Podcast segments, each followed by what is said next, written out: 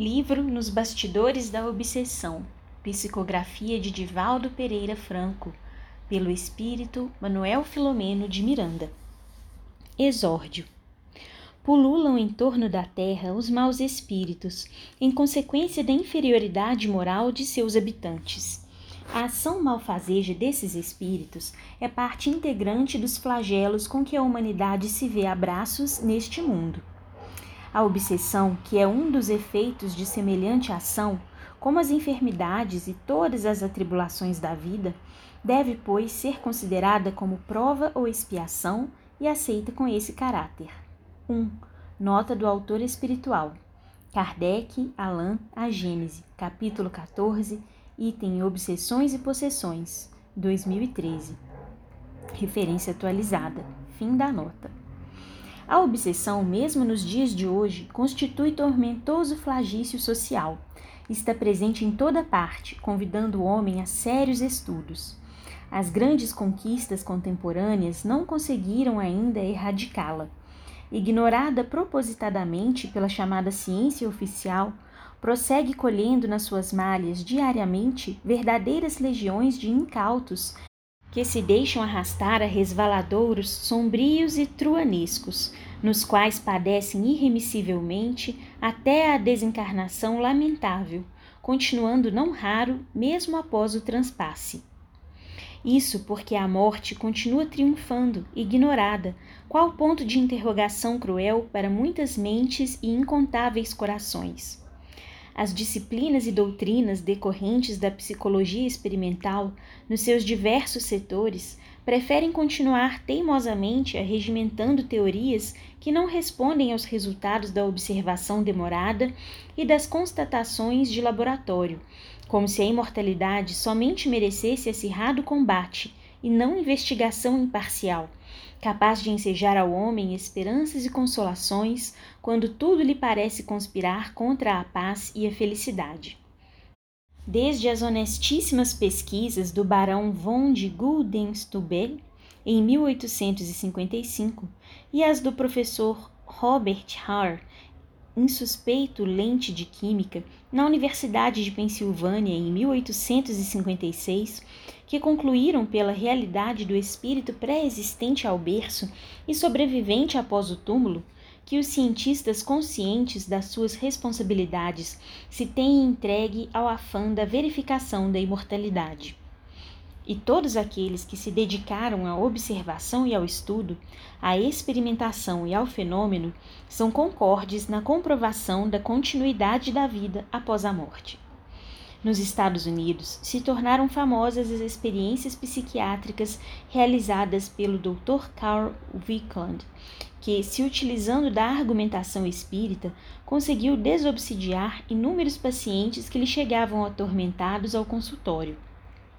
Simultaneamente, em seus trabalhos especializados, utilizava-se de uma médium clarividente, sua própria esposa, que o ajudava na técnica da desobsessão. Diante de Alcina, incorporada pelo espírito galeno, em plena sessão da Salpêtrière, respondeu Charcot aos interessados no fenômeno e que o inquiriram que lhes não convinha se adiantassem à própria época em que viviam. Sugeriu que, se não buscassem raciocínios que aclarassem os resultados das investigações, devendo contentar-se somente com aquela observação experimental a que todos haviam presenciado Tal atitude anticientífica tem sido mantida por respeitáveis investigadores por temerem a realidade da vida imperecível. Com Allan Kardec, no entanto, tiveram início os eloquentes testemunhos da imortalidade, da comunicabilidade dos espíritos, da reencarnação e das obsessões, cabendo ao insigne mestre leonês a honrosa tarefa de apresentar conveniente terapêutica para ser aplicada nos obsidiados, como também nos obsessores. A partir da publicação de O Livro dos Médiuns, em janeiro de 1861, em Paris, todo um conjunto de regras com um notável esquema das faculdades mediúnicas foi apresentado, a par de seguro estudo do espírito nas suas diversas facetas, culminando com o exame das manifestações espíritas, organização de sociedades e palestras dos espíritos elevados, que traçaram rotas de segurança para os que ingressarem na investigação racional dos fenômenos medianímicos. A bússola para o sadio exercício da mediunidade foi apresentada com rigoroso equilíbrio através da obra magistral. No entanto, diante dos lacinantes problemas da obsessão na atualidade, tem-se a impressão de que nada até o momento haja sido feito a fim de ser modificado esse estado de coisas. De Kardec aos nossos dias, todavia, quantas edificantes realizações e preciosos estudos em torno dos médiums, da mediunidade, das obsessões e das desobsessões têm sido apresentadas. Este capítulo dos problemas psíquicos, a obsessão, tem merecido dos cristãos novos o mais acendrado interesse. Apesar disso, avassaladoramente, vem se mantendo em caráter epidêmico qual morbo virulento que se alastra por toda a terra, hoje mais do que em qualquer época. Sinal dos tempos a que se referem os escritos evangélicos prenuncia essa dor generalizada à era do espírito imortal. Milhões de criaturas, no entanto, dormem o sono da indiferença, entregues aos anestésicos do prazer e ao ópio da ilusão. Por todos os lugares se manifestam os espíritos advertindo, esclarecendo, despertando. No entanto, o carro desatrelado da juventude corre na direção de abismos insondáveis. Os homens alcançam a maturidade vencida pelos desgastes da quadra juvenil, e a velhice, em desassossego, padece ao abandono.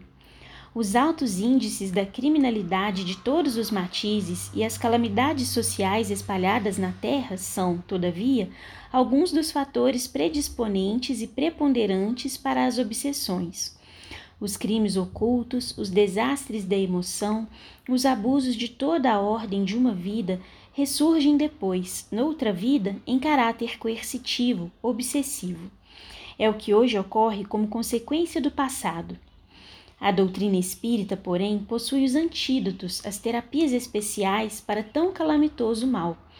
Repetindo Jesus, distende lições e roteiros para os que se abeberam das suas fontes vitais. Este livro deveria ter sido escrito faz muito tempo. Todos os fatos nele narrados aconteceram entre os anos de 1937 e 1938 em Salvador, na Bahia, quando da nossa jornada carnal na Terra.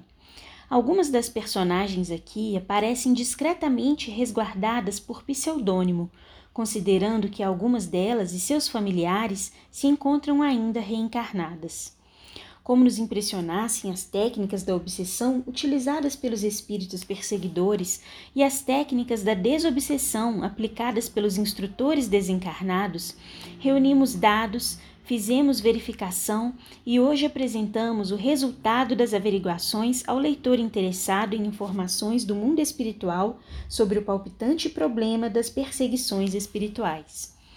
Estes fatos transcorreram entre os dois mundos, o dos encarnados e o dos desencarnados. Estes dois mundos se interpenetram, já que não há barreiras que os separem, nem fronteiras reais definidas entre ambos.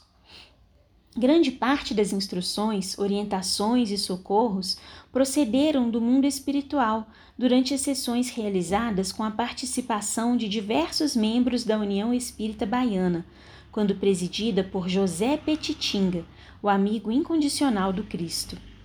Diversos companheiros encarnados e nós participávamos em desdobramento parcial pelo sono das atividades da desobsessão e das incursões no mundo espiritual sob o comando de abnegados mentores que nos sustentavam e conduziam, adestrando-nos nas realidades da vida extracorpórea. Desde vários anos perceberamos a facilidade com que nos libertávamos parcialmente dos liames carnais, em estado de lucidez, amealhando desde então incomparáveis recursos para a utilização oportuna. Quando nos aconteceram as primeiras experiências dessa ordem no labor mediúnico em grupo, retornamos ao corpo conservando intactas as lembranças, o mesmo acontecendo a diversos membros daquelas atividades.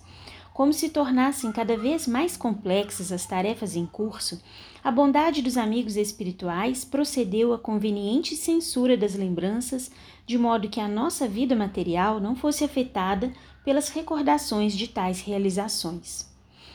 Em confabulações com Petitinga, quando ainda no plano físico conseguíamos, de certo modo, acompanhar as disposições socorristas dedicadas aos membros envolvidos nas tramas da obsessão de que nos ocupamos nestas páginas. Foi, todavia, aqui chegando, após a libertação dos liames fisiológicos pela desencarnação, que pudemos reunir todos os apontamentos de que tínhamos necessidade contando também com a valiosa cooperação do venerando amigo Petitinga e das entidades superiores que nos ajudaram naquele tentame, então coroado de êxito, mercê da divina misericórdia. Alguns dos subitens que constituem os prolegômenos desta obra apareceram oportunamente em alguns periódicos espíritas. Aqui se encontram por nós próprios refundidos para melhor entrosamento no conjunto reconhecemos a singeleza deste trabalho. Com ele, todavia, objetivamos cooperar de alguma forma com os nobres lidadores da mediunidade, os infatigáveis servidores das tarefas da desobsessão, que se dedicam confiantes e joviais aos trabalhos de socorro aos irmãos atribulados deste lado de cá e do lado de lá, cooperando com o Cristo na implantação do mundo melhor a que todos aspiramos. Nada traz de novo, que já não tenha sido dito. Repete, fiel à técnica educacional de que o exercício é um dos mais eficientes métodos da aprendizagem, muitas lições conhecidas. Longe de ser um tratado sobre obsessão e desobsessão, é um ligeiro estudo prático, através de uma família anatematizada pelas perturbações de além-túmulo. Imenso e fértil campo a joirar, a obsessão continua aguardando o estudioso mais bem adestrado e mais capaz para mais amplos esclarecimentos e mais eficazes elucidações. O nosso pálido esforço tem o escopo de chamar a atenção para o problema, que outros, como já tem sido feitos por muitos, realizem a parte mais nobre e complexa da questão reconhecidos e sensibilizados pelo auxílio recebido do alto, que nunca nos tem faltado com o seu socorro, exoramos as bênçãos do Senhor para todos nós, servo incompetente que reconhecemos ser, na sua vinha de luz e de amor. Manuel Filomeno de Miranda, Salvador, Bahia, 12 de junho de 1970. Fim do capítulo.